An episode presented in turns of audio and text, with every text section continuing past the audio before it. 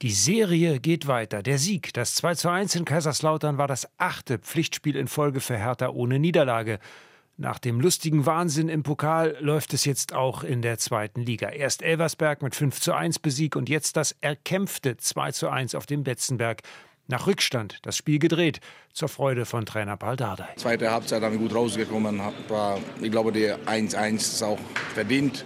Danach kommt die rote Karte, aber so lange muss man sagen, der erste Halbzeit Kaiserslautern war deutlich besser. Diese Woche, wir haben 120 Minuten gespielt, weniger Regeneration, lange Reise. Ich bin sehr stolz auf die Jungs, dass die die drei Punkte dass die nach Hause nehmen. Entscheidend für den blau-weißen Erfolg war der Wechsel zur Halbzeit. Dardai hat es angedeutet, nach dem Pokal wurde so mancher geschont, aber mit der Hereinnahme von Rese und Tabakovic vor allem lief alles besser. Niederlechner erst mit dem Ausgleich per Seitfallzieher und dann der Platzverweis rot für den Lauterer Aremu. Und aus der folgenden Überlegenheit kam das 2 zu 1 von Kempf zustande. Die personelle Überlegenheit zahlte sich aus.